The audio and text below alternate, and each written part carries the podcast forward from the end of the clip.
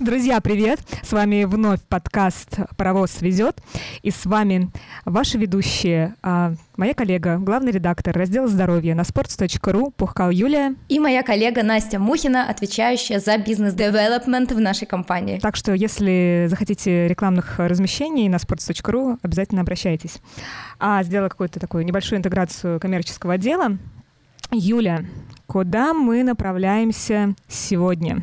Расскажи. Сегодня отправляемся в Ставропольский край и Кавказские минеральные воды и немножко затронем Кабардино-Балкарию и Карачаево-Черкесию.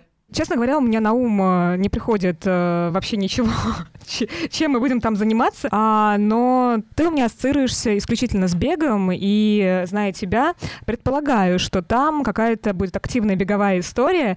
А, я не предполагаю, что, ну, расскажи, поделись, что там такое ты приготовила для нас, э, где мы с тобой будем бегать. Итак, дорогие слушатели, раскладываем тетрадочки и начинаем записывать. Кавказские минеральные воды – идеальное место для бегунов. Здесь проходят все лучшие беговые кемпы. Здесь тренируются спортсмены-сборники нашей страны, а также спортсмены-любители. В общем, а, Кисловодск, Пятигорск, Железноводск – это вот все примерно они это маленькие города, которые очень близко расположены а, в Ставропольском крае, как раз на юге края. И там уже зона, где есть э, горы, холмы, и там как раз проходят э, сборы бегунов, ориентировщиков, ну и легкоатлетов в целом. Э, вообще очень-очень давно, с советских времен, все ездят туда тренироваться. Иногда и летом, но чаще в зимний период. То есть там проходят сборы, подготовка к соревнованиям. Это такое наше высокогорье российское. Когда ты начала, я подумала, что это какая-то чуть ирония. Оказывается, это Мекка бегунов, Ставропольский край — это Мекка бегунов. Да? Да. Неожи- неожиданно. Но э, для бегунов, наверное, ожиданно, для меня это неожиданно. А почему именно Ставропольский край? Почему именно Кисловодск? Прости, я тебя прерву. Э, даже не Ставропольский край, а именно Кисловодск. Кисловодск. Э, да, то есть э, соседние города там тоже задействованы. Например, в Железноводске проходят э, ориентировщики в основном базируются, да, там, я так понимаю, видимо, условия немножко другие гор, им почему, ну, я не знаю, может быть, так исторически сложилось просто но вот э, именно фраза э, такая классическая, именно Кисловодск Мекка бегунов. А, Кисловодск Мекка бегунов. И почему же Кисловодск это Мекка бегунов? Первая причина – это его уникальное расположение. Это Артур Бурцев, мастер спорта по легкой атлетике и тренер по бегу в клубе Негатив Сплит. Город находится на высоте 800 метров над уровнем моря, что считается среднегорьем. И если спортсмен хочет получить эффект гипоксии, то ему можно ехать на тренировки туда. А еще Кисловодск является лидером среди российских городов по количеству солнечных дней. И это создает идеальные условия для круглогодичных тренировок.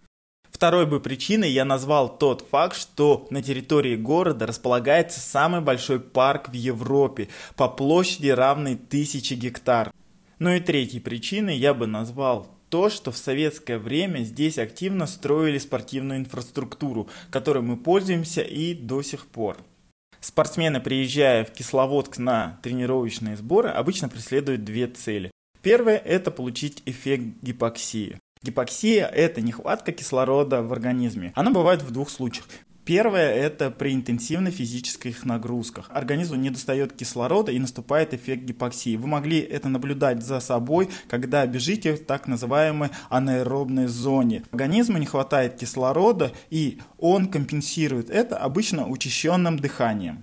Ну и второе, это внешний эффект, когда мы поднимаемся в горы, э, в данном случае Кисловодск является среднегорьем, и там тоже присутствует легкий эффект гипоксии, но за счет того, что город находится всего на 800 метрах над уровнем моря, организм легче переносит эту нагрузку и, соответственно, быстрее адаптируется. А спортсменам это только на руку, потому что за 2-3 недели происходит адаптация организма э, к тому, что ему постоянно не хватает кислорода, и когда вы спускаетесь обратно вниз, то есть э, на равнину, то организм может работать более продолжительное время за счет того, что он в условиях кислородного голодания, когда вы были на сборе, смог адаптироваться к этому и, соответственно, создал определенные запасы.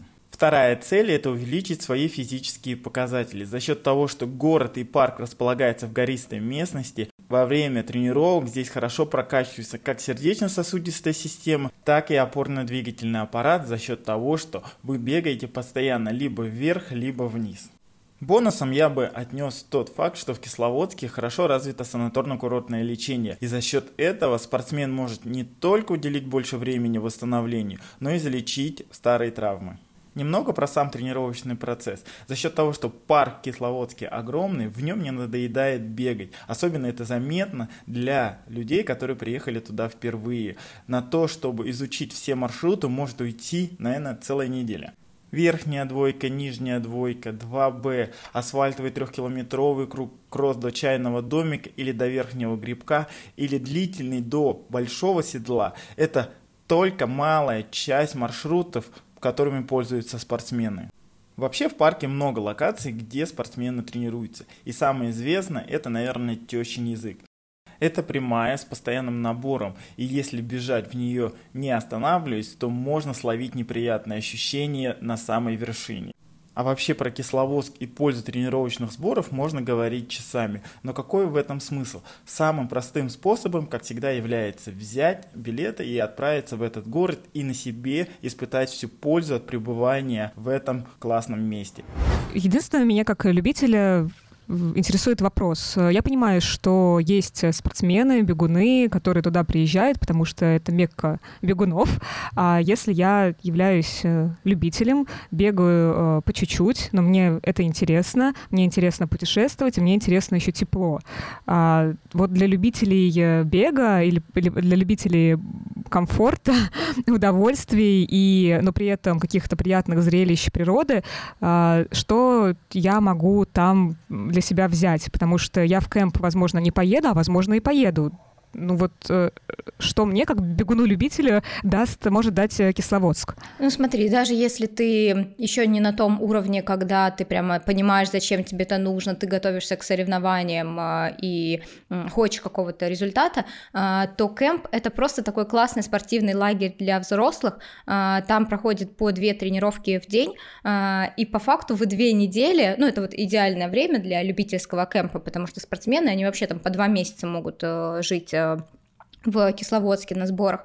А, для любителя обычно это две недели, это просто хороший такой отпуск, где ты ничем не занимаешься, ты только тренируешься, ешь, спишь, ездишь во всякие классные термы, а, купаешься в бассейнах, ходишь в трекинг, дружишь с новыми людьми, знакомишься, вы вместе проводите время, гуляете, развлекаетесь, играете в настолки по вечерам. В общем, а, ну, ты живешь а, именно в таком вот лагере. По тому описанию, которое ты даешь, мне хотелось бы туда попасть. А, то есть э, есть беговые лагеря, которые, в которых могу поехать, куда могу поехать я, человек, который бегает достаточно достаточно мало, но каким-то образом бегает. И я там выживу, мне будет там э, прикольно, классно, я еще обрету каких-то новых знакомых, друзей. Э, да, единственное, все-таки нужно предупредить, что поскольку э, Кисловодск э, холмистый, гористый, тебе все время придется бегать в горку, ты все-таки должна быть подготовлена. То есть, если ты в этом сезоне вообще не тренировалась, такая, поеду-ка я сразу в кемп, ну, тебе будет очень тяжело. Ты, скорее всего, и не выдержишь две тренировки в день, и после каждой тренировки будешь умирать, у тебя будут болеть ноги, и ты будешь раз в день тренироваться. Но тут еще зависит от того, с кем ехать, потому что если если ты тренируешься в э, каком-то своем постоянном беговом э, клубе, то ты можешь поехать э, и посещать не все тренировки, и тебе все равно будет прикольно, потому что ты знаешь тренеров, ты знаешь этих людей и все такое. А если ты приходишь в какой-то новый кемп с абсолютно незнакомыми тебе людьми, то, скорее всего, там все-таки все понимают, куда они едут, что это полноценные тренировочные процессы, и да, ты можешь что-то пропускать, но обычно люди все-таки подготовлены, то есть они там сейчас собираются, спустившись из кемпа пробежать какой-нибудь э, полумарафон, э, какой-то забег на результат э, и все такое. То есть к этому можно, даже если ты опытный бегун, можно к этому по-разному относиться, можно как к результату и как просто развлечению и отпуску, но если ты совсем начинающий бегун, то в кемпе будет, вот там будет тяжеловато в этом плане. То есть люди с больными коленями туда не допускаются, особенно если это будут трекинги в в какой-то холмистой местности. А вот эта история с беговыми комьюнити, с беговыми клубами, а, я чуть-чуть подумала о том, что может быть похоже как на а, комьюнити силы ветра, допустим. То есть у них есть вот эти лагеря, и ты можешь быть каким-то яхтсменом, яхтсменкой, а, постоянно участвовать в там, не знаю, гонках, в тренировках, то есть уметь это делать. А второй путь, ты можешь принимать просто участие в путешествиях от силы ветра, то есть ты также принимаешь активное какое-то участие, ты там генакер у тебя, вот эти вот веревочки, о которых я так и не вспомнила, как они называются, то есть ты в процессе, ты всегда в процессе, но ты э, рассматриваешь это как путешествие и как что-то, какой-то новый опыт для себя. И вот э, в беговые клубы у меня ассоциируется, и вот то, о чем ты говоришь, что есть Кисловодский, у меня ассоциируется всегда все-таки с тем, что а, туда попадают а, люди вот именно из беговых клубов. То есть те люди, которые уже непосредственно в комьюнити, которые такие, ты сколько пробежал, за сколько пробежал, за столько, а я за столько. А вот чуваки, которые просто хотят классно отдохнуть, э, э, новых впечатлений и при этом бегают, ну просто не вот это, не с этой истории, за сколько пробежал я вот за столько, а вот просто для себя. Есть ощущение, что вот э, в беговых тусовках вот таких лагерей не существует. Это какое-то мое стереотипное мнение о беговых клубах? Или я все-таки права? А, с одной стороны, как будто бы да, просто нет такого прямо продукта, где было бы сказано, а, вы сюда поедете в путешествие и просто чуть-чуточку будете тренироваться, едьте, если вы абсолютно полный новичок, мы вам всю программу подготовили. Нет, такого прямо вот готового продукта ни у кого, мне кажется, нет. То есть все-таки основной костяк э, людей, которые едут в кемпы, это уже те, кто с каким-то опытом и что-то бегают. Не обязательно они бегают полумарафоны, марафоны, но они все-таки готовы к более-менее регулярным тренировкам. И точно так же ты можешь прийти в клуб и бегать не очень много, коротенькие там дистанции, и ну, с низкой скоростью, да, и просто потому, что ваш клуб весь едет в кемп, а ты дружишь с этими людьми, даже там у тебя начальный уровень, ты все равно можешь поехать и просто ходить не на все тренировки, а только туда, куда тебе нравится, хочется ходить там в, не знаю, у тебя в неделю будет не 10 тренировок, а 4-5, например, в этом кемпе, но ты еще сходишь в остальные трекинги и вместе со всеми съездишь на экскурсии какие-то термы. То есть ты все равно должен, да, ты все равно должен сначала попасть в этот клуб, как-то этим заинтересоваться, узнать. То есть э, первый шаг должен быть на тебе. Нет такого, что кто-то ходит и на блюдечке носит э, предложение, что поезжай именно в беговой кемп, полный новичок, э, путешествие, где у тебя будут совершенно лайтовые тренировки, и ты исключительно удовольствие получишь. А вот зря. Кажется, что это хороший э, продукт мог бы быть, а, поскольку есть э, путешествия. Вот ты можешь на яхтах поехать. Ребята из Абхаз Бенд, которых мы узнали в прошлом выпуске. Да, Настя, Абхаз Бенд э, не нацелен на новичков, в этом-то и дело. Те новички, кого они называют новичками, уже ездят на шоссейных велосипедах. Это не новичок, что у тебя нету шоссера, и ты такая, я дома на горном велике просто езжу на Ашанбайке. Ну, это не такое такое, не надо их сюда вот в таком формате э, э, считать. Mm, ну, вообще ты жалко. ошибаешься, ты не до конца поняла концепт, э, понимаешь? А, ну, вообще жалко, конечно, что так, потому что тот микроавтобус, который за ними ездит, а, мне показался привлекательным, и что если ты хочешь... Ну, опять же, естественно, мы говорим о людях, которые каким-то образом тренируются, то есть это не человек, который не знает слова «тренировка» и физически никаким образом не подготовлен совершенно. А, просто скорее это люди, ну, я новичка рассматриваю как человека, который которому, возможно, интересно, там, не знаю, побегать, проехать на велосипеде, но это просто не тот человек, который поедет в велокэмп, например, и будет потом после этого велокэмпа шарашить всю жизнь на шоссейном велосипеде. То есть это какой-то... Вот э, я ищу возможности разнообразить э, свои как раз-таки поездки за счет а, путешествия. То есть, например, в выпуске про Байкал мы с тобой говорили о том, что мы фактически можем прилететь э, там в Иркутск, доехать до Байкала, и на Байкале уже есть какие-то активности, вот там есть, например, вот этот э, забег, на котором ты была, на фигурных коньках. Забег не на фигурных коньках, но просто Юля была на фигурных коньках. Вот, а, и то есть я как новичок, который приехал в путешествие на Байкал, могу вполне себе на этих э, коньках и даже там не на фигурных проехать, поучаствовать в этом марафоне, да, в марафоне получается свою дистанцию. И вот это интересно, это как каким-то образом разнобра- разнообразит мой отдых. Я, может быть, потом стану фигуристкой, ну условно, то есть я, может быть, увле- так настолько увлекусь этим, что буду чаще этим заниматься. Но это вот какое-то больше выглядит разовым а, мероприятием. И а, вот мне, как человеку, которому было бы просто любопытно съездить в такой лагерь беговой, или, может быть, даже велокэмп, мне было бы интереснее просто прикоснуться к этому более глубоко, там, на, на этом же шоссейнике покататься, побегать со всеми, но это не говорит о том, что после этого я буду, ну, вот, упираться кататься или упираться бегать. Такая опция закрыта, да, для меня.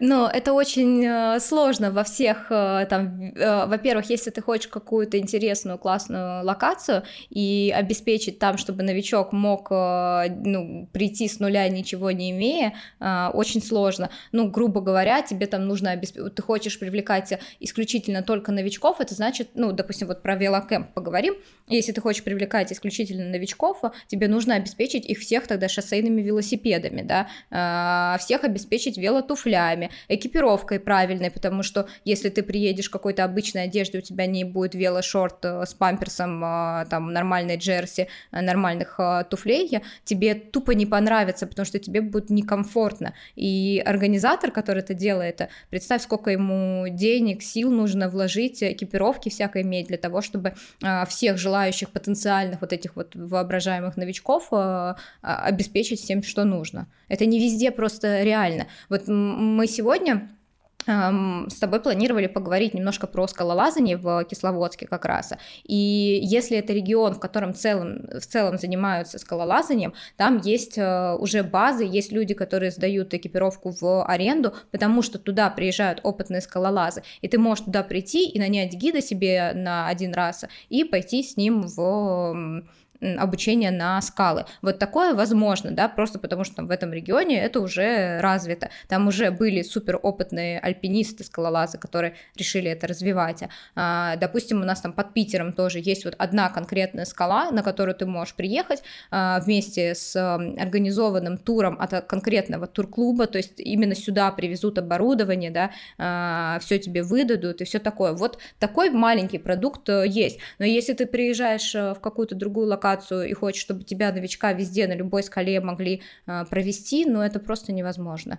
Э, и точно так же с очень большим количеством видов э, спорта. А, ну почему? Э, понятно, что не на любой скале и там не по, не по любому беговому маршруту с велокэмпами я поняла, что это как, как будто бы для новичка более сложная история, но а, вот бег, тебе же не нужно шоссейник покупать и так далее, у тебя есть только ты, там, не знаю, какая-то какая экипировка стартовая и все. Слушай, на бег не тот вид спорта, от которого ты вот так вот получишь удовольствие, чтобы тебе смотивировать человека, который только-только начал э, бегать, и сказать ему, едь в путешествие, мы там будем бегать, ну, очень сложно это только через путешествие продать, понимаешь? Ну, то есть, а, вот, допустим, у нас есть крупнейший клуб э, I Love Supersport, э, школа беговая. У них есть э, разные продукты, а, ну, в том числе, там, есть кемпы более легкие, да, например, куда-нибудь ты в Подмосковье уезжаешь, ну, или а, это не бег, а лыжи, это то, что, про что я точно знаю. Есть лыжные кемпы, да, когда ты уезжаешь в какие-то вот соседние, там, турбазы в регионе или соседний город, и ты можешь не участвовать ни в каких стартах, а просто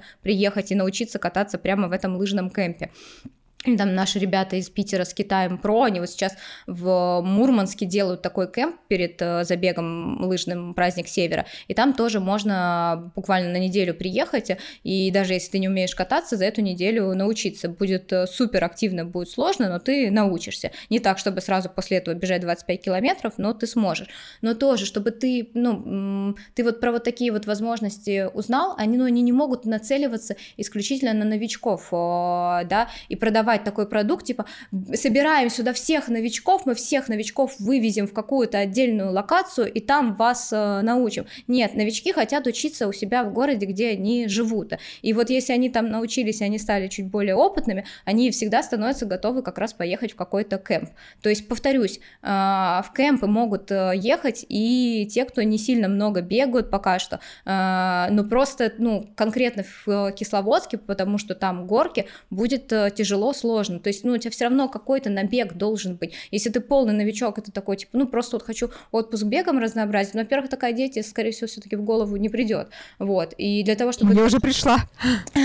Вот. Ну, и, и ты можешь поехать с кемпом, где есть более опытные бегуны, для того, чтобы ты мог с ними э, нормально разговаривать на одном языке и действительно дружить, а не просто, э, типа, ну, встретились на тренировку, разошлись, чтобы вам было о чем поговорить, вы должны быть все-таки более-менее, ты должен понимать, а в чем прикол с забегами, uh-huh. с какой-то подготовкой, зачем вообще люди в кемпы ездят, э, зачем люди тренируются, они а просто, ну, я начинаю бегать э, каждый год весной в апреле, три раза побегаю, потом перестаю, вот, то есть вот такая история не прокатит.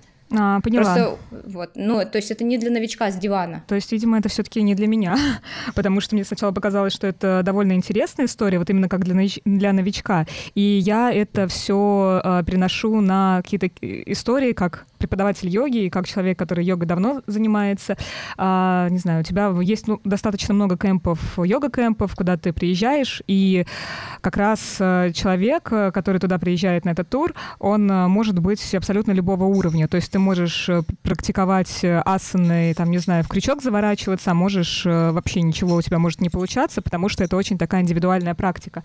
И это может быть интересно всем. То есть ты приезжаешь, ты совмещаешь как раз-таки вот какой-то отпуск, путешествие и практику йоги, и вот такая же конструкция у меня выстраивалась, например, с бегом, что ты едешь, ну, допустим, в Кисловодск, ты, там, не знаю, ходишь в трекинге, бегаешь, но просто ты не чувствуешь себя ничтожеством среди всех, потому что ты не, ну, не понимаешь, э, ну, как бы не бегаешь так быстро, может быть, каких-то там вещей еще не понимаешь, и, и может быть, как раз э, не планируешь э, бегать там вот как раз марафон, а хочешь вот ради своего удовольствия, ради своего здоровья а, пробегать там, ну, как раз начинать, может быть, в апреле, и вот там апрель-май, ой, апрель-май, там апрель, лето, все бегать, может быть, даже осень, может быть, ты даже и втянешься, но не говорить себе, что все, следующие 42 и 2 мои. Значит, я в Кисловодск э, могу поехать э, на трекинг в целом, да, там же есть еще, получается, трекинг, если я не еду в беговой лагерь. Конечно, ты можешь в Кисловодск поехать просто отдохнуть э, и ходить там гулять э, как э, турист, э, не тот, которого такси привозит, он фотографирует э, и уезжает, а ты можешь действительно своими ножками забираться на местные горы, э, они не очень большие по высоте, комфортные как раз для того, чтобы зайти пешком, и вот в этом регионе находится 17 а, локалитов, это такие а, небольшие как раз горы, а, это должны были быть вулканы, но они не смогли образоваться, и там внутри застыла магма, и они, соответственно, ну, это даже не то, что не действующий вулкан, а просто э, несостоявшийся вулкан, так скажем. Вот. И э, это несложные горки, на них на все можно зайти пешком. Это Машук, Биштау, и их там несколько есть э, гор. Э, называются они, в общем, вот так вот локалиты кавказских минеральных вод.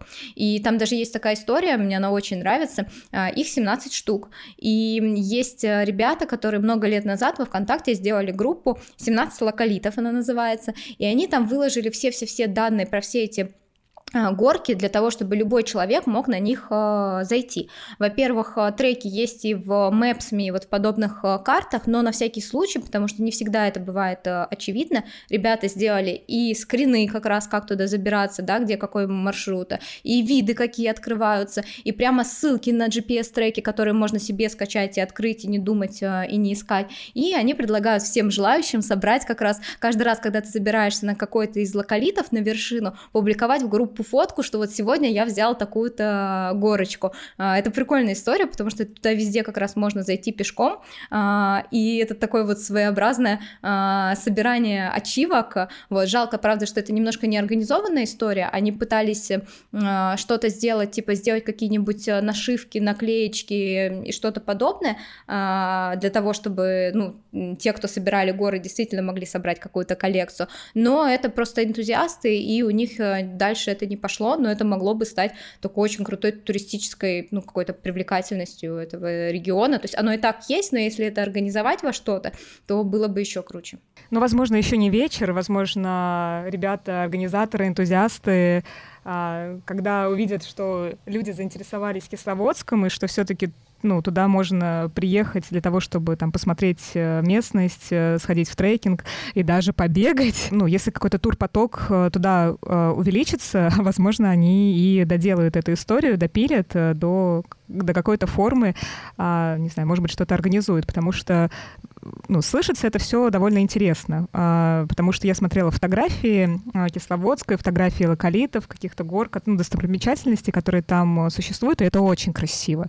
А, так что я прям очень рекомендую всем погуглить, посмотреть картиночки, потому что прям там супер красиво, ты, и ты смотришь и думаешь, о, неужели это у нас и так, э, ну, недалеко. Нужно еще сказать, что Кисловодск такой город именно идеальный для бегунов, а если говорить про трекинг, то местные советуют селиться в Пятигорске, потому что он, во-первых, ближе всего к аэропорту, а во-вторых, оттуда просто проще доступ э, как раз ко всем вот этим вот пешим маршрутам, чтобы заняться трекингом.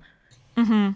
Значит, э, если мы летим в Кисловодск. А если мы, точнее, если мы хотим бегать, то мы летим в Кисловодск, а если... Не, подожди, подожди. Летим мы в любом случае, если мы туда собираемся, хоть там на горнолыжку, угу. хоть э, на бег, хоть на трекинг, мы в любом случае летим в один и тот же аэропорт. Это минеральные воды. А вот оттуда есть уже варианты, куда поехать, где поселиться. А, то есть, э, получается, столько много путей, э, куда ты можешь поехать из минеральных вод, да? То есть у нас есть Пятигорск, Кисловодск. Я я, я еще карту параллельно смотрю. Если мы идем в трекинге, это Пятигорск, только Пятигорск. И Не-не-не, не, не, не только Пятигорск, а в том-то и дело, что трекинг возможен отовсюду, потому что просто Кисловодск, он чуть в стороне находится, и он ближе уже к вот этой горной э, зоне как раз. Но из Петербурга просто удобнее добираться и больше вариантов вокруг город, города, куда можно забраться. То есть из Пятигорска можно забраться и на Биштау, и на гору Медовая, и на Машу как раз.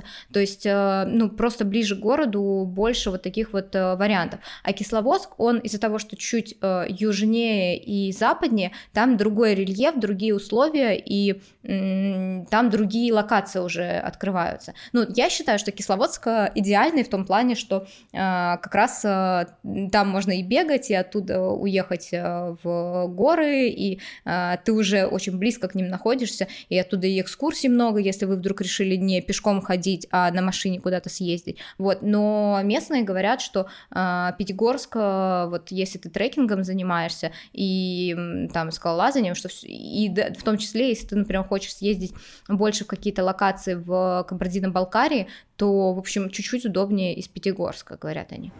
В Кисловодске, помимо большого и обширного Кисловодского парка с теренкурами, то есть если вы совсем неподготовленный э, хайкер, э, гуляльщик, не знаю, турист, вам э, подойдут просто теренкуры в парке, они довольно живописные, и некоторые из них даже с приличным набором высоты до 800 метров. Это Варвара Попова, трейл-раннер и альпинист. Она работала гидом на Эльбрусе и помогала организовывать ультратрейлы на Кавказе. Если хочется чего-то еще, то можно, во-первых, прогуляться до Большого и до Малого Седла. Они все, все эти точки обозначены и в Organic Map, и в Maps.me, и даже в каких-нибудь обычных Google картах. Все это можно спокойно найти на карте и также спокойно дойти, и особой какой-то подготовки или специального снаряжения не потребуется. Если хочется прогуляться подальше, то можно э, прогуляться на плато Джинал. Э, до этой точки она есть также на картах около 15 километров в одну сторону, то есть туда-обратно от Олимпийской базы в Кисловодске, туда просто можно вызвать, если что, такси, или спуститься на подъемнике, получается 30 километров. То есть это прогулка уже для подготовленных пользователей. Плюс надо иметь в виду, что на Джинал маржинале зимой может быть сильный ветер, а, либо если зима мягкая, то может быть грязно. То есть, соответственно, нужно иметь какую-то хорошую непромокаемую обувь, а, какую-то ну, ну хорошую ветрозащитную одежду.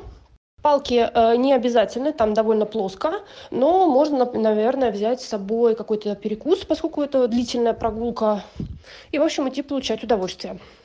Также можно прогуляться на гору Кольцо, она находится как бы с другой стороны Кисловодска, ее тоже э, легко найти по карте, и там э, туда чуть ли можно не на такси проехать, такая небольшая любопытная занимательная локация.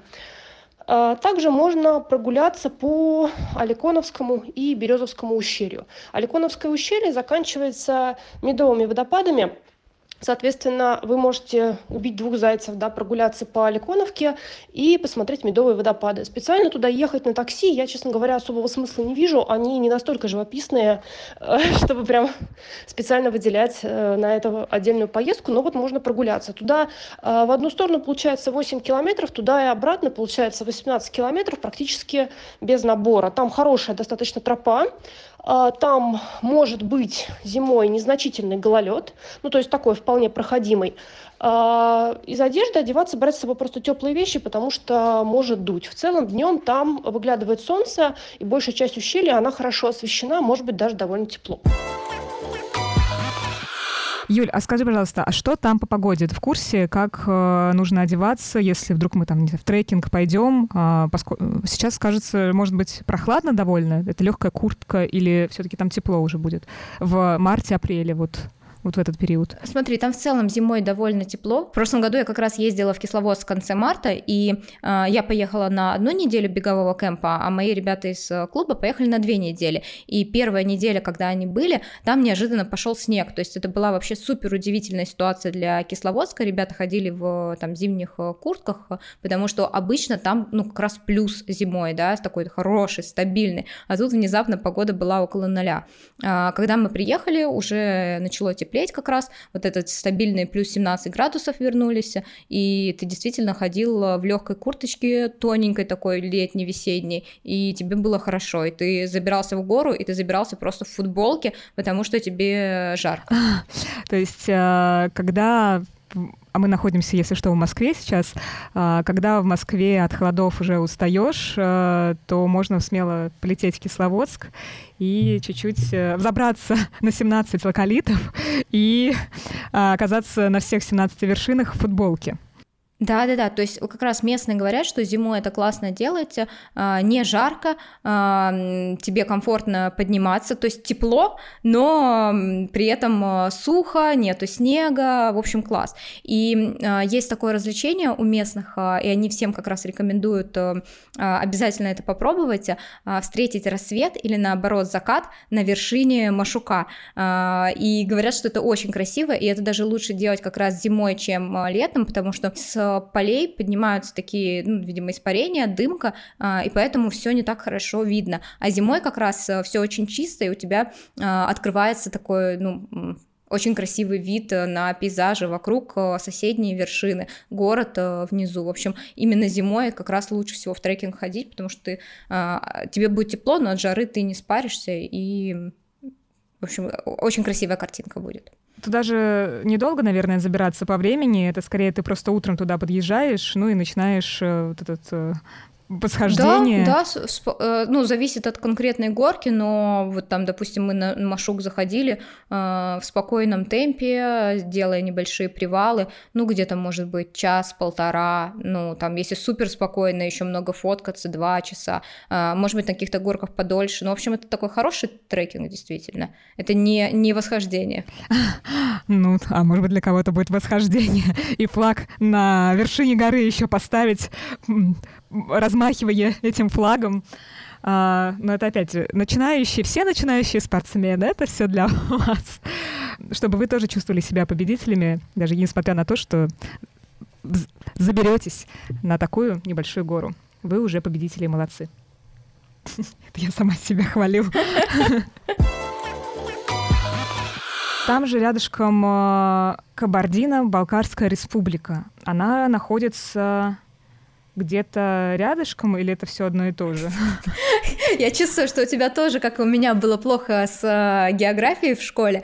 Э, в общем, э, для меня это в какой-то момент стало новостью, что там довольно много республик, и они друг с другом э, граничат, потому что я смотрю на карту, я вижу там какие-то, знаешь, вот горнолыжные курорты смотрю, э, и вижу, что они очень рядом э, находятся, а потом ты смотришь, проверяешь, ну, тыкаешь каждое из них, и у одного написано Карачаево-Черкесия, а у другого курорта написано Кабардино-Балкарская республика. И ты такой, ага, а прилетаем мы все равно в минеральные воды, и это Ставропольский край. То есть э, Ставропольский край находится над ними, и где-то вот как раз в районе Эльбруса э, проходит э, граница между Карачаево-Черкесией и Кабардино-Балкарией. Видела фоточки знакомых, которые публиковались из Карачаева-Черкесии. Они были в горах, это было безумно красиво. А, озера, горы, травы, зелень, вот это вот вся голубое небо. А, если, наверное, повезет. Оттуда из минеральных вод мы можем доехать и до, ну, поехать куда-то в горы и вот в, в такие трекинги, в большие, так скажем, уже. На период межсезонья, начиная, с, наверное, с декабря и заканчивая маем или даже началом июня, для походов отлично подходит Республика Северная Осетия, Кабардино-Балкария. Рассказывает Сергей Иващенко, гид и основатель туристической фирмы «Море гор», которая проводит однодневные и многодневные пешие походы по Северному Кавказу. Преимущественно это походы по скалистому хребту, но еще можно погулять в некоторых ущельях к водопадам. Многие водопады в этот момент очень замерзшие и очень красивые, и там есть на что посмотреть, а некоторые даже красивее, чем летом. Каждая республика, каждый район Кавказа, он имеет ну, какое-то свое лицо, и если уже долго туда ездить, то можно начать разбираться. У нас есть горный район, называется Бизинги, а, его еще называют Кавказскими Гималаями. Там сосредоточено самое большое количество гор-пятитысячников, целых шесть штук. Вот они находятся в такой одной горной ряде, которая называется Бизингийская стена. В конце апреля мы собираемся поехать э, в Дамхурц. Дамхурц – это такой горный район, он достаточно труднодоступный, потому что туда желательно ехать, конечно, на внедорожнике с высоким клиренсом. Вот. Находится это место в Карачаево-Черкесии, на границе Краснодарского края. Там природа очень насыщенная, очень зеленая, много елок. Там достаточно влажный климат. А, зимой выпадает большое количество снега. Если выбираете Зингийское ущелье, то там одна из таких вот топовых э, зимних локаций, так называемый язык тролля. Туда можно проехать на внедорожнике скорее. Может быть, можно и на обычной машине, но это будет иметь для машины какие-то последствия. Вы приезжаете в селение Безинги, и вверх от него идет дорога. Она идет к перевалу, который приведет вас а, в Чегемское ущелье. Проедете несколько километров, это километра 3-4, и там, скорее всего, будет указатель на этот язык тролли. С него открывается очень живописный вид на Безингийское ущелье. Скорее всего, будет видна при хорошей погоде Безингийская стена, будет видна Гестала. А с другой стороны, ну, грубо говоря, у вас за спиной будет видна гора Аккая. На нее залезть без альпинистского снаряжения нельзя, но можно ею полюбоваться. Баксанское ущелье. А, это ущелье, которое, соответственно, ведет к Эльбрусу.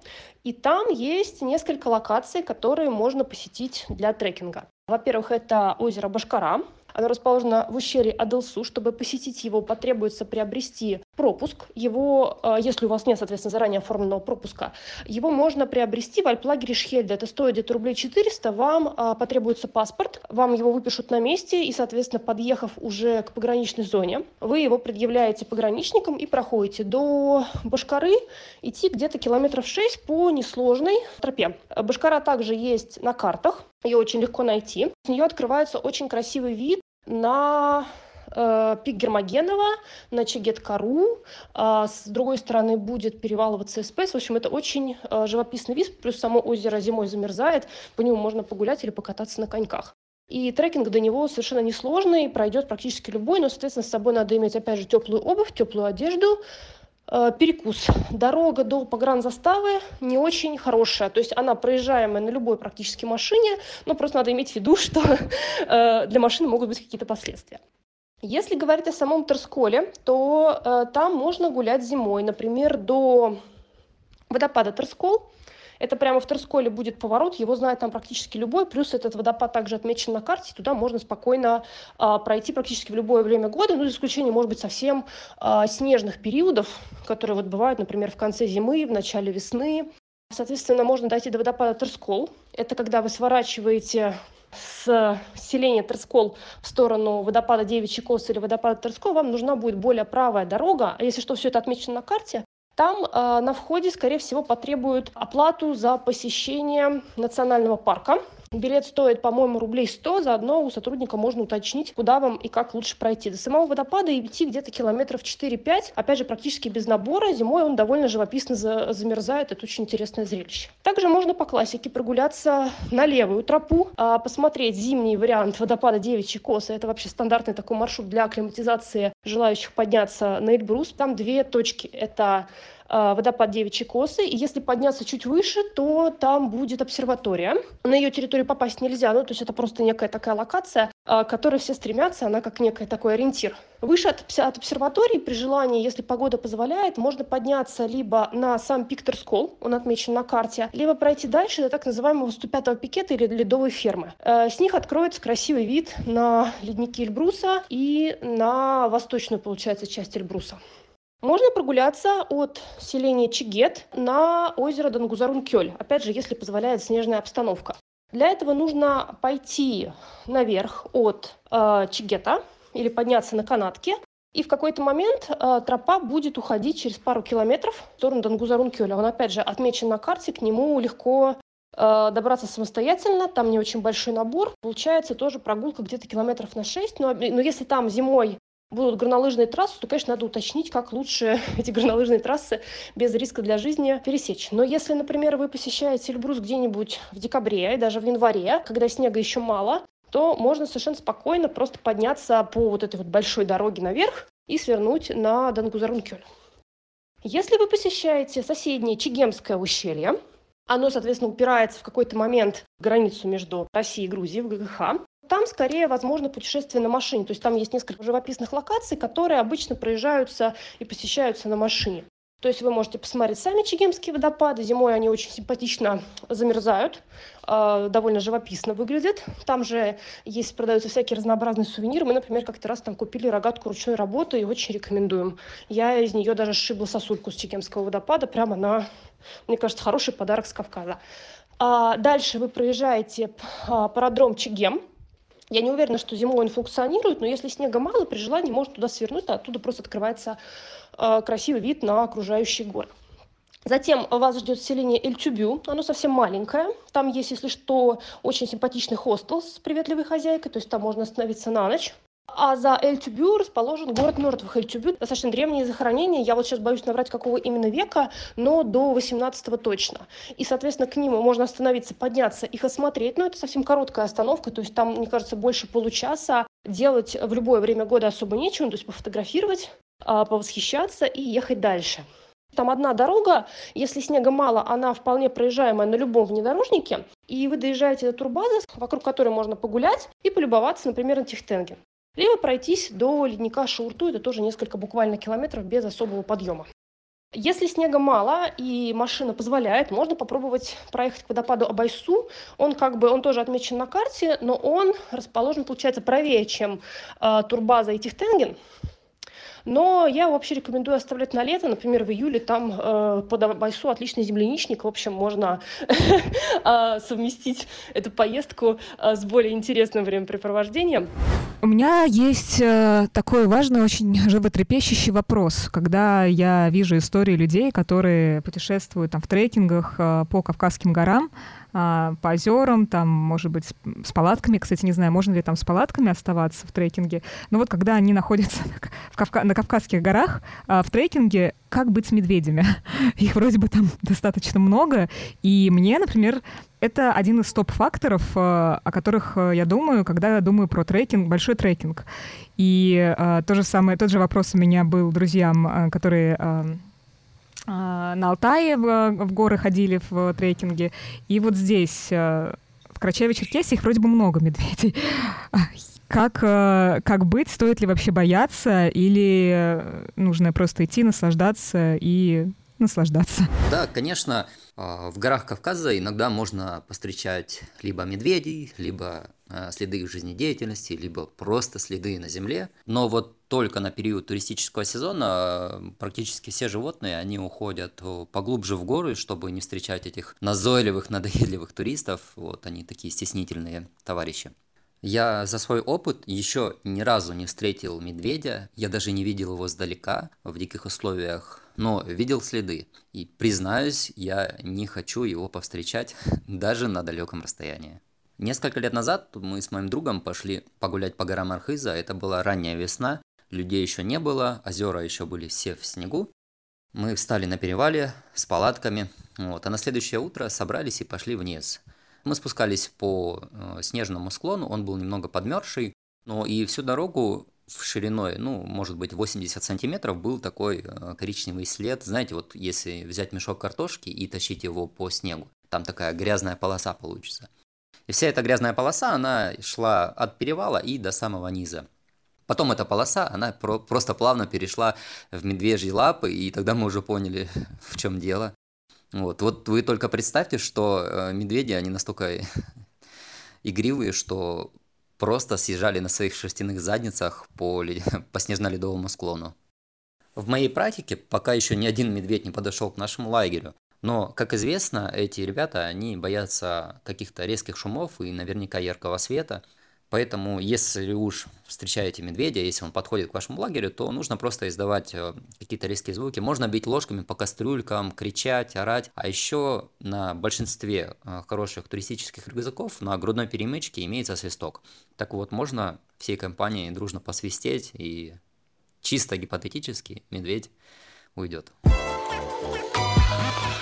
Вообще вот эта вот история про то, где что находится и какие-то регионы и насколько это близко все, а, для меня как раз оказалась э, новостью недавно, потому что э, я подумала, я еду в Кисловодск, в беговой кемп, там рядом Кавказ, все эти горнолыжные курорты. По-моему, гениальная мысль совместить это с каталкой, урвать э, последние какие-то деньки от э, сезона, которого, естественно, там в конце апреля, в, э, в мае в Питере уже просто не будет, а мы в этом году едем как раз конец апреля и майские праздники. И я решила узнать, а могу ли я из Кисловодска съездить как раз в горы покататься. И это просто ну, новость, оказывается, э, курорты расположены горнолыжные не рядом друг с другом, а в совершенно разных местах. То есть я знаю, значит, название. Архыз, Дамбай, Эльбрус, Чигет. В моей голове они вот так в линию выстроились. И я думаю, ну, на какой-то из них э, съезжу, поеду я на Архыз.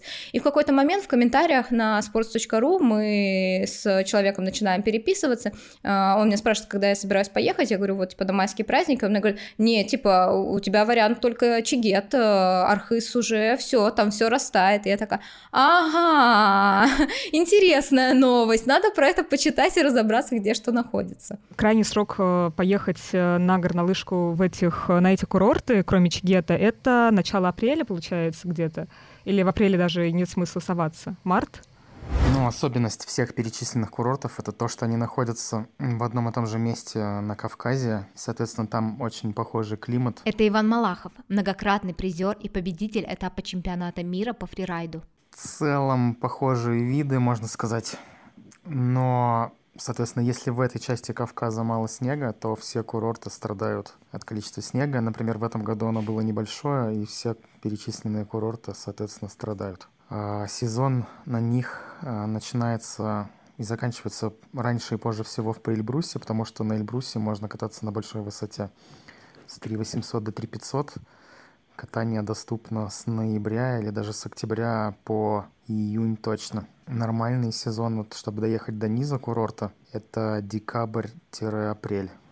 Получается, что э, где-то в апреле, в зависимости от погоды, да, то есть каждый год погода же может меняться, и где-то в апреле в основном заканчивается сезон. Но на Чигете, э, это вообще там самый высокий горнолыжный курорт, я так понимаю, что он выше, чем все остальные находится, там сезон продолжается дольше, и в том числе на майских э, праздниках э, как раз. И я читала, что там даже в некоторых местах снег может э, лежать вплоть до июня, но при этом Чигет самый опасный курорт, э, то есть там там э, только одна маленькая зеленая трасса, причем обычно, знаешь, если посмотреть на горнолыжные курорты, зеленая трасса находится внизу, а выше над ней э, все вот эти вот синие, красные трассы, да, то есть, ну, чем выше в горы, тем опаснее. Ну, не всегда на самом деле так. Да, ну вот э, я на все схемы, которые я в основном смотрела, было э, именно так, что зелененькая трасса пониже, по, по, поближе к самому спуску, где как будто более полого, а все, что выше, там более опасные. А значит, Чигет абсолютно наоборот, то есть ты забираешься на самый-самый высокий подъемник, наверху зеленая трасса, а после ниже идут синие, красные, там и даже черная трасса. Ну, то есть для меня это было совершенно удивительно. А, да, я тоже читала о том, что Чигет это как раз уже мекка, наверное, профессиональных э, райдеров и фрирайдеров, э, потому что трасс подготовленных там достаточно мало, и э, как как пишут, более опасно. Поэтому, э, видимо, фрирайдеры туда едут, потому что там как раз эти зоны катания достаточно дикие, что сопровождается диким катанием, видимо.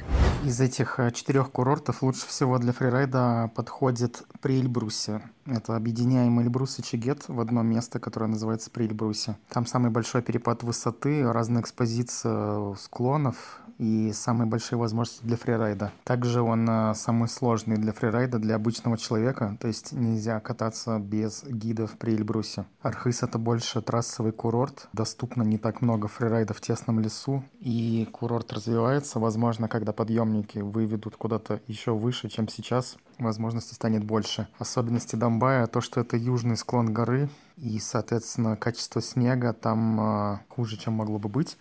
А северная сторона горы не всегда доступна, потому что нужно подбираться на дороге, и это тоже очень сложный маршрут. В общем, в целом зависит от количества снега. То есть множество нюансов, и тоже без гида вряд ли справиться. Тем не менее, на Домбае есть какие-то поля для катания, которые просматриваются с подъемников. И, возможно, он самый простой для новичков в этом смысле из перечисленных курортов. Я вот смотрела курорт э, Архыз, и там прям есть отдельная страничка, посвященная внетрассовому катанию, э, и там очень подробно про это э, расписано. И я первый раз такое увидела, я ни на одном другом курорте не видела подобных рекомендаций, каких-то правил. И там написано, что значит, на курорте Архыз не запрещено э, катание вне трасс.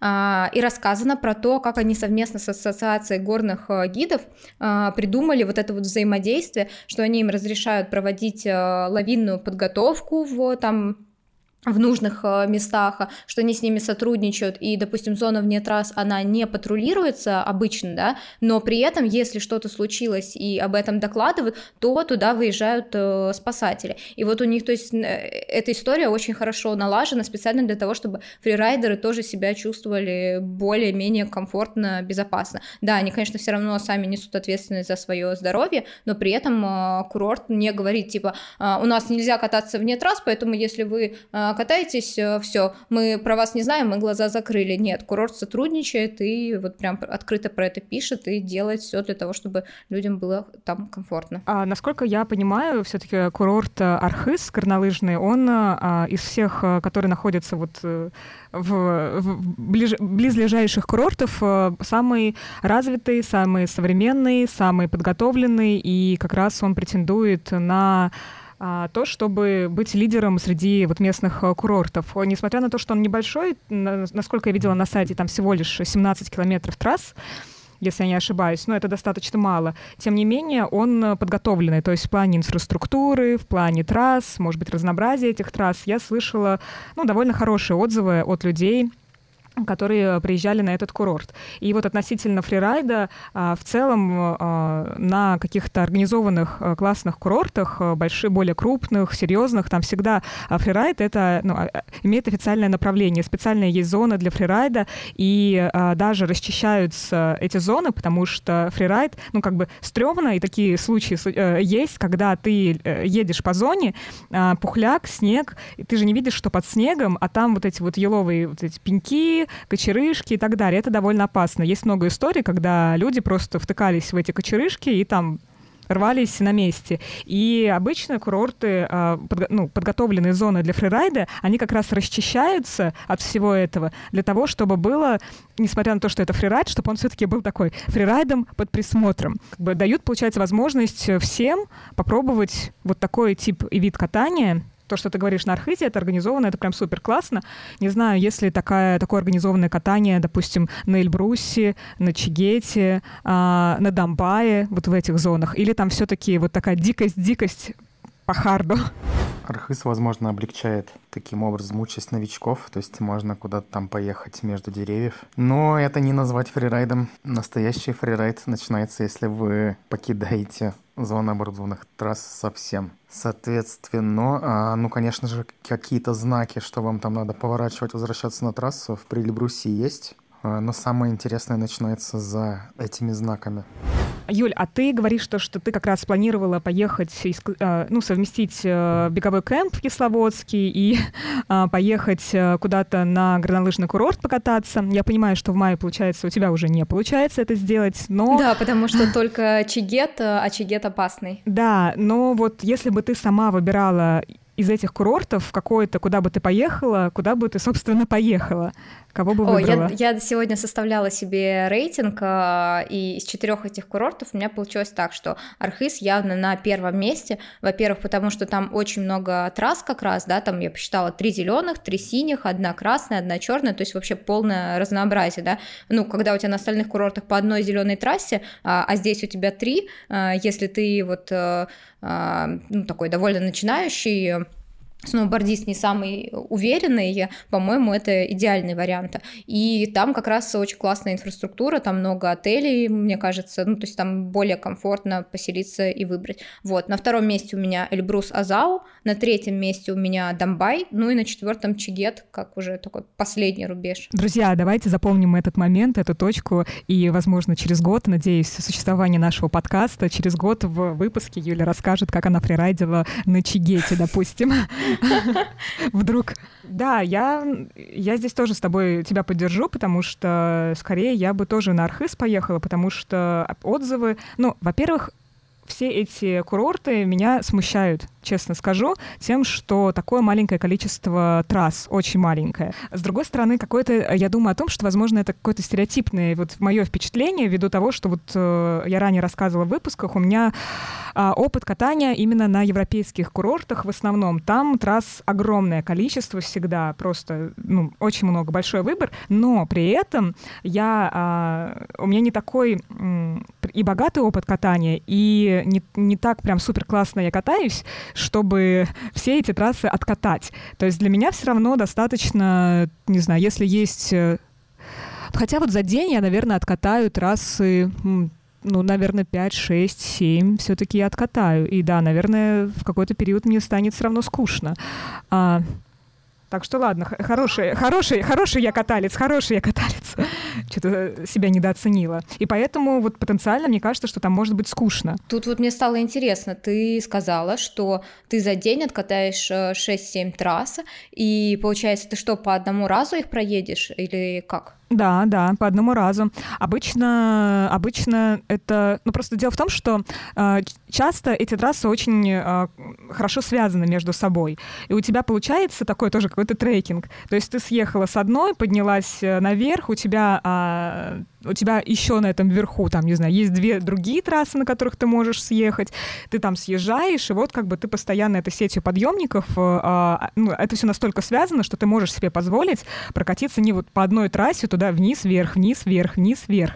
Это может быть разнообразно. В этом как раз и прикол того, что если горнолыжный курорт большой, у тебя это не совсем тренировка, это как раз вот и путешествие в том числе, потому что, ну, каждая трасса — это что-то новое, там какие-то, знаешь, где-то ты в елочках едешь, где-то ты там а, просто по горе с такими видами на, на, все, а, на все окружающее пространство, где-то там как-то еще более там тесненькие какие-то местечки.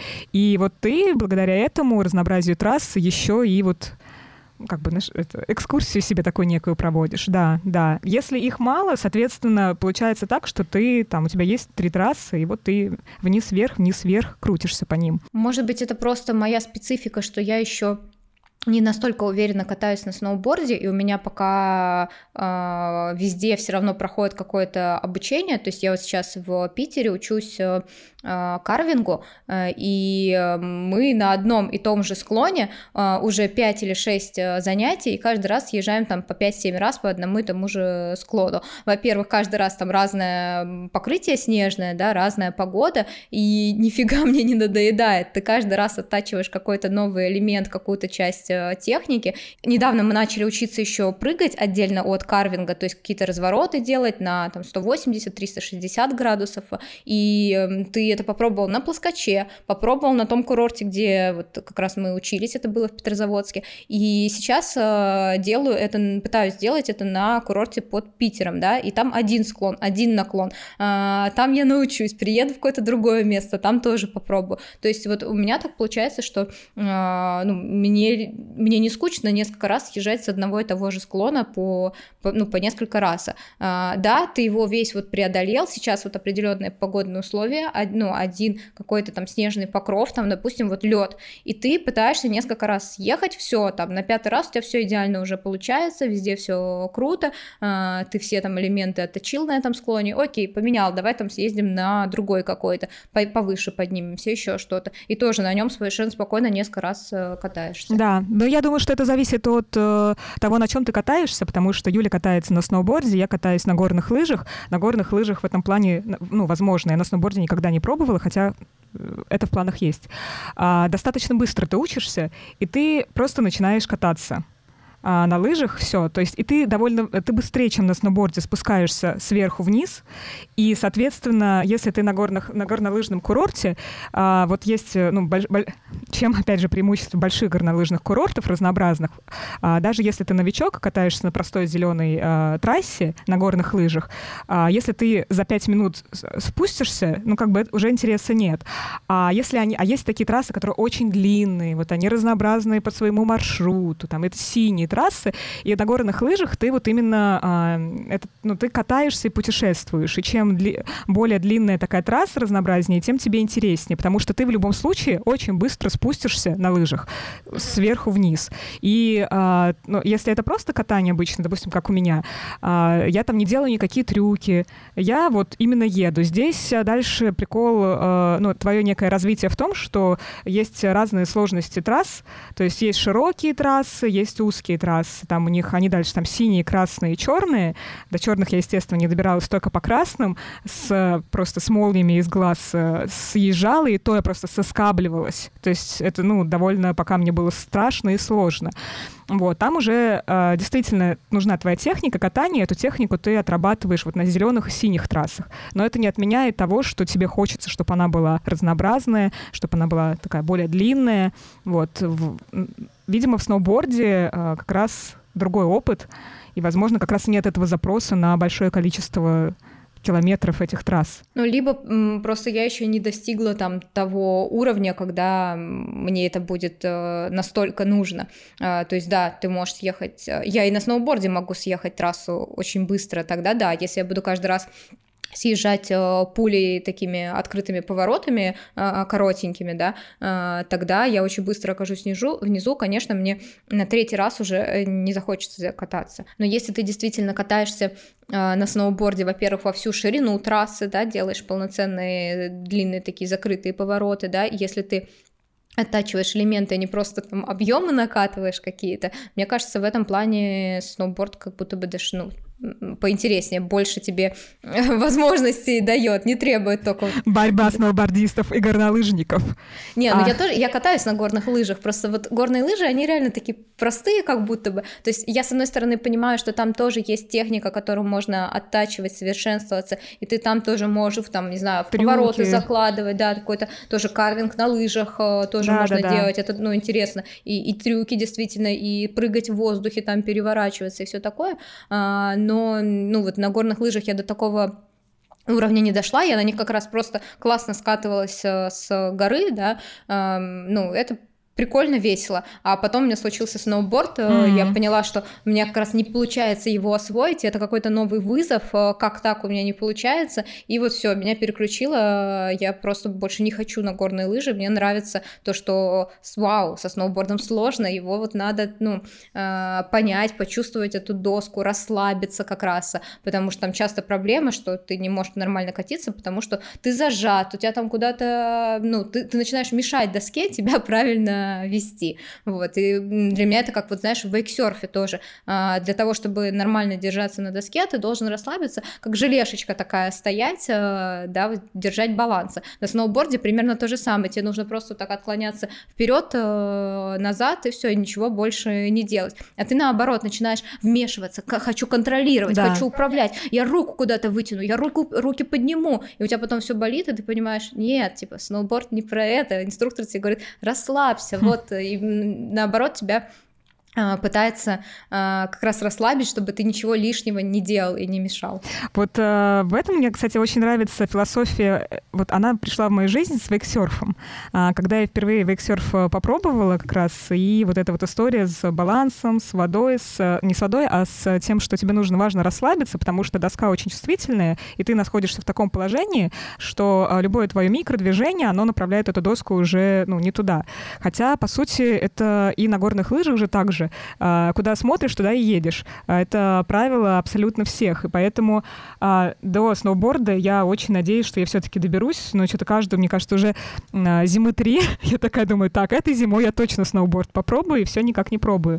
А возможно, как раз вот эти курорты, о которых мы говорим, они и будут предназначены для того, чтобы попробовать там сноуборд, а, потому что у меня не будет вот этого психологического блока, что как мало трасс, я же, мне же будет скучно. Хотя, опять же, я не то чтобы великий каталец, катателька, катателька, но тем не менее, а сноуборд обещаюсь попробовать, чтобы точно вкусить его механику. Ну, тут тебе могу сказать, что э, когда ты учишься на сноуборде кататься, тебе вообще очень мало нужно. Э, вот я училась кататься на в, на курорте в Петрозаводске, и у нас там склон был длиной, наверное, мне кажется, там 120 метров, что-то такое, и ты на нем оттачиваешь 8 часов э, нужные тебе упражнения, никаких проблем, ну вообще ты даже не думаешь про какую-то разнообразность трасс, тебе этого хватает. Маленький наклон и маленькая длина, и все. А, соответственно, там есть скипасы, и э, единые ли там скипасы на всех этих горнолыжных курортах? Точнее, не на все курорты, а внутри каждого курорта есть ли единый скипас э, на подъемнике, которые существуют там. Потому что у меня есть история от моего друга, который был на Донбайе, и, э, скорее всего, эта история в целом оп- определяет мое впечатление о этих курортах, а, что вот именно на, на оказалось, что есть несколько подъемников, на каждый подъемник э, свой э, скипас, причем их, их же там, по-моему, там два или три, то есть их как-то очень мало, и причем каждый держит какой-то свой владелец, то есть там вот прямо так, типа, владелец подъемника, и, и стоит кто-то, ну, и кому-то ты эти деньги платишь за то, чтобы подняться. А, если что, мой друг был в а, январе этого года, то есть это свежая информация. Но на Донбайе а, была такая у него история, что он на бугельном подъемнике, по-моему, поднимался, на который, ну, в жизни, бугель, маленький подъемник, на который в жизни никто не возьмет, ну, оплату скид за него. Ну, не знаю, ну, у нас, опять же, вот в опыте нашего катания ну, такого никогда не было. И он начал движение, ну, как бы зашел, поднялся, не заметил мужчину, который эти, ну, там, чуть ли не со стаканчиком деньги собирал на этот подъемник. И он сначала за ним побежал, когда он начал уже ну, подниматься. И типа вот надо наличные оплатить э, за этот подъемник. А друг, соответственно, уже был в процессе подъема, как бы, естественно, он бы там не отцепился из-за этого. Нужно а, было на, на ходу деньгами кидаться. Да, и причем и наличных-то нет, кстати говоря. Вот там еще наличными надо было оплатить. А, ну, естественно, он бы там подбегите ко мне, я сейчас карты оплачу, такого нет. Ну, то есть вот какие-то элементарные удобства. Есть такое впечатление, что тебе нужно на каждом шагу за что-то платить внутри именно горнолыжного курорта, а, хотя ты э, всегда предполагаешь, ну, опять же, из нашего опыта, что это все включено. То есть покупаешь скипас, у тебя есть зона катания, кроме, естественно, кафешек, в которых ты оплачиваешь что-то. Но все остальное, все, что касается катания, оно у тебя включено в твой скипас. То есть ты заходишь в некую зону и там прибываешь, катаешься. А тут просто мало того на разных подъемниках э, деньги, скипас отдельный, так еще на бугельном то есть там прям детский, то есть это, ну, сюр. Я была очень удивлена и на самом деле так несколько огорчена, и это подпортило точно мое впечатление. Ну, я так понимаю, что это только на Донбае, потому что я читала как раз даже на сайте там курорта написано, будьте внимательны, действует система подъемников э, без единого скипаса, на подъемнике нужна отдельная оплата. На всех остальных я такого не встречала, то есть на Архизе полностью у тебя единый скипас на все подъемники э, и везде также. Значит, мы с тобой э, покатались на горных лыжах и на сноуборде. Это горы. Естественно, они ассоциируются с альпинизмом. Особенно Эльбрус с восхождениями на Эльбрус. Но в этот период, я так понимаю, туда все-таки ездят только профессионалы, а люди, которые там точно знают, что делать. Новичкам э, в этот период, э, март-апрель, там не место. А, насколько я помню, это вот только летом туда можно а, ездить, э, ну, вот неподготовленным людям и пробовать это как раз здесь, как это, захват, не захватить э, гору, а совершить этот подъем? Ну, ты смотри, а, что рассказывают альпинисты. А, Эльбрус довольно сложная гора, и ты все равно должен быть к ней подготовлен. Есть коммерческие гиды, которые могут неподготовленного человека, который действительно вообще не занимался альпинизмом и специально каким-то там прям спортом не занимается, они его могут затащить в легкие горы. Это гор вообще есть такая своя классификация э, горных маршрутов 1Б, 2, там, ну, по-моему, до пятерки, до шестерки доходит. И, соответственно, э, Эльбрус вот сложная гора. Э, коммерческий гид затащит э, легко в гору сложности единичка и двойка. Все, что дальше, тебе уже нужно готовиться. То есть ты должен пойти в местный альп-клуб в своем городе, э, записаться туда, ходить на скалодром, учиться вязать э, узлы, э, вот всю обвязку, там, а, карабины с ними взаимодействуете. То есть ты должен все узнать заранее, а потом поехать в горы. И ты проходишь свой первый маршрут 1Б, а, после этого получаешь значок «Альпинист России» и можешь а, забираться как раз в более сложные горы. То есть если ты хочешь забраться на Эльбрус, то полностью неподготовленный человек с дивана это сделать все-таки не сможет. И люди к этому прямо готовятся у себя в городе, бегают, ОФП делают, ну там насколько я знаю, ну, те, кто нормально заранее про это задумываются, они там где-то полгода готовятся. И есть даже спортсмены, которые э, решили, ну, я спортсмен, я и так э, бегаю, я заберусь, и у них в последний момент не получается, ну, там, гора не пускает, и они не всходят. Да, я читала историю одного мужчины, который, там, по-моему, с пятого раза только покорил Эльбрус, забрался туда, и это, ну, как бы у него такая прям была цель, которую он э, ежегодно э, пытался реализовать.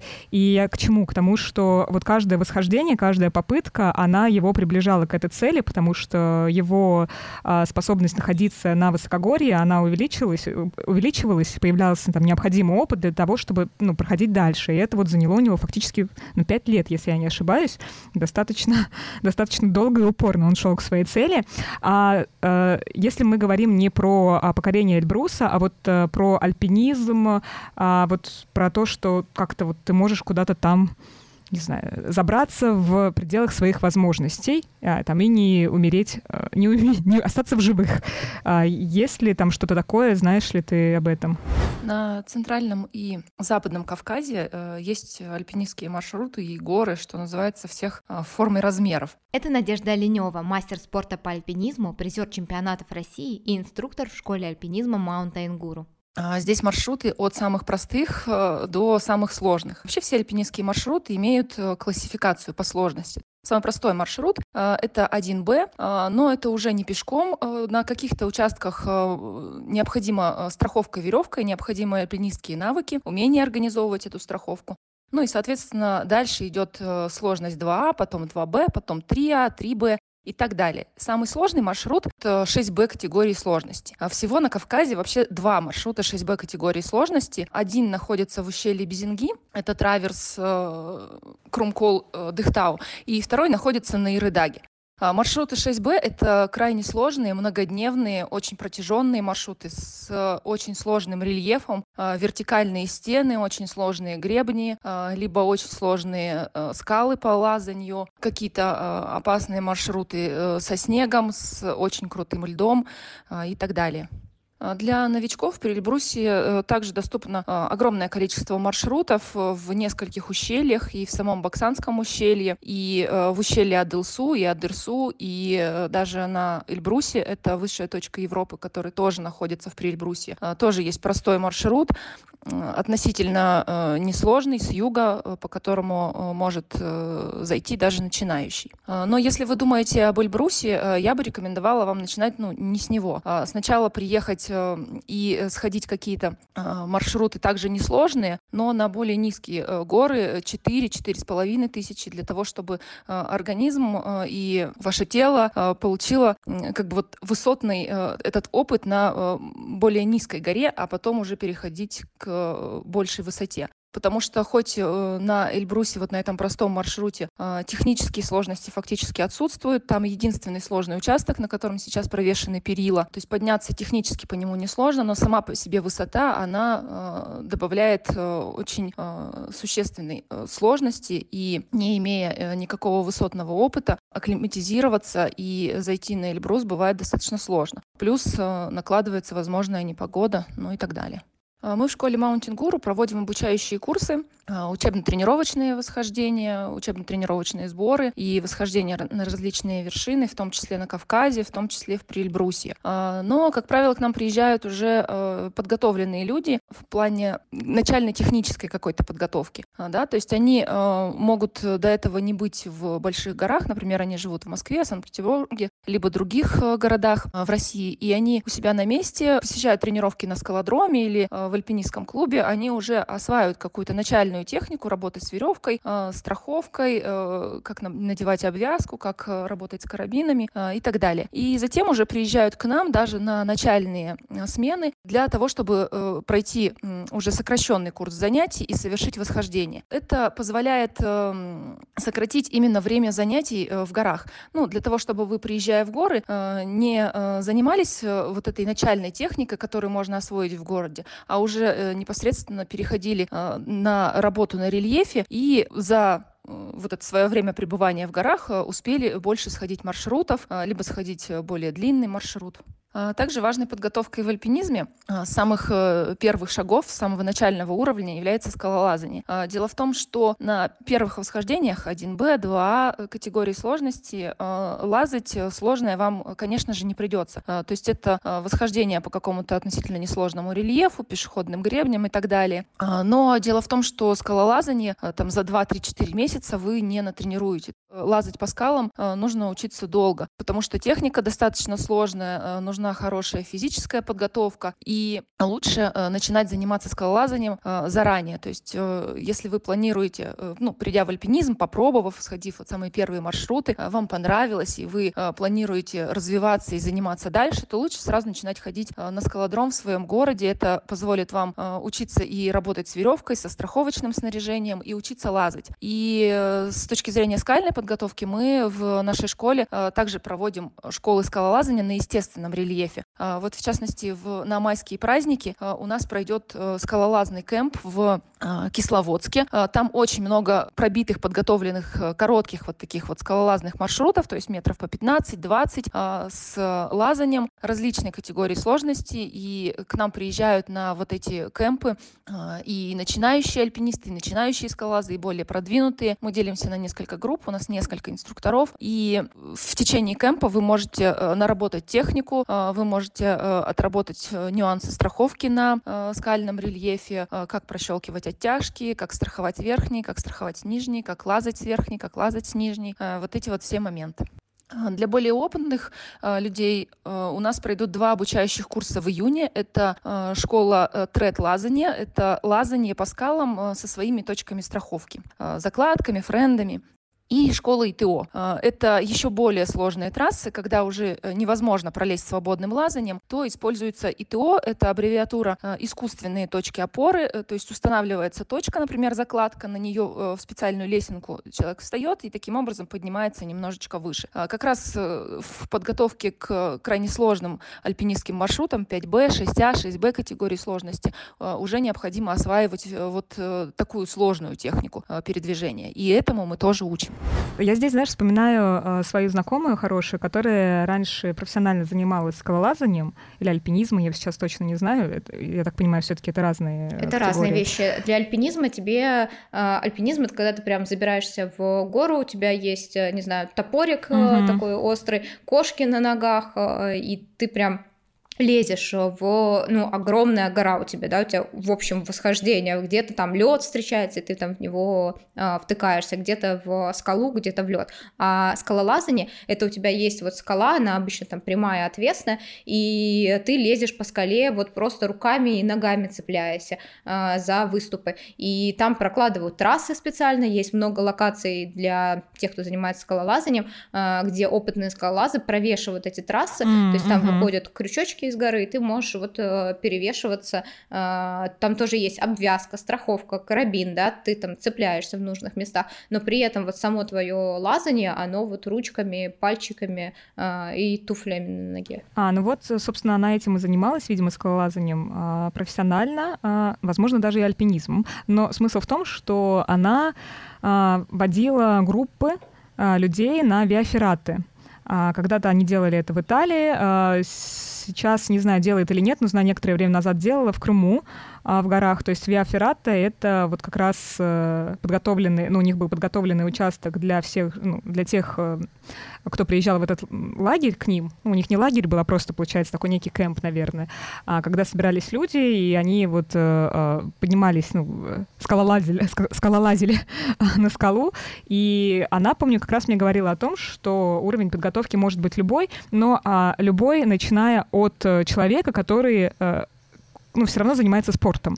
То есть он не обязательно должен, э, там, не знаю, какие-то результаты именно достигать, но он, там, может быть, заходит в тренажерный зал, как-то бегает, то есть он э, занимается, он тренированный, э, и он может приехать, или она на эту виаферрату, и в целом довольно легко ее проходить. У них, э, я так понимаю, тоже есть различные уровни сложности э, этих виаферрат, а, вот, но, но тем не менее ты можешь э, приехать и пройти.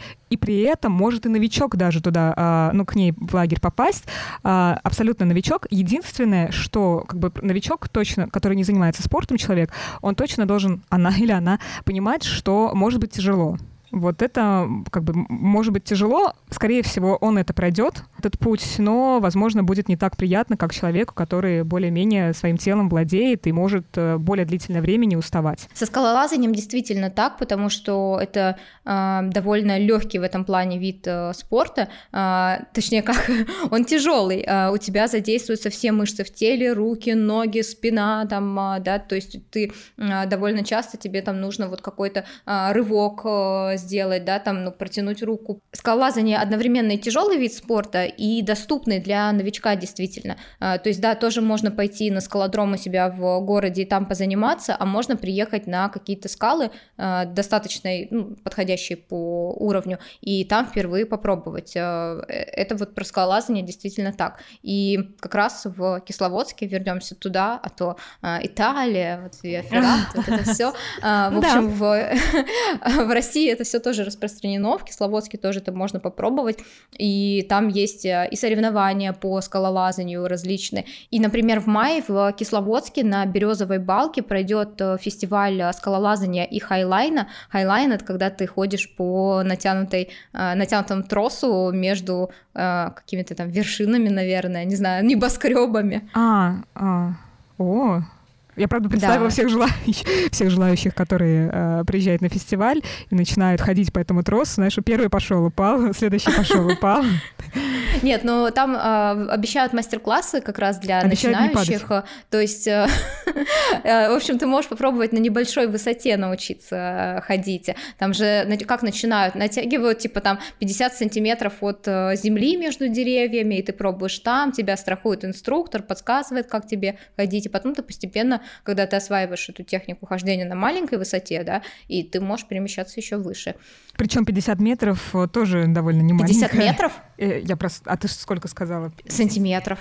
А, Ну, там вообще там не высоко, там до метра высота. Я не помню, сколько конкретно. У нас просто есть а, в Питере ребята, которые это делают. Иногда делают это в городских парках, и там, правда, невысоко. А, ну, а, я изначально себе представила, когда ты сказала про невысоко, а две табуреточки, которые соединены дощечкой, и ты такой, сейчас я буду тренироваться.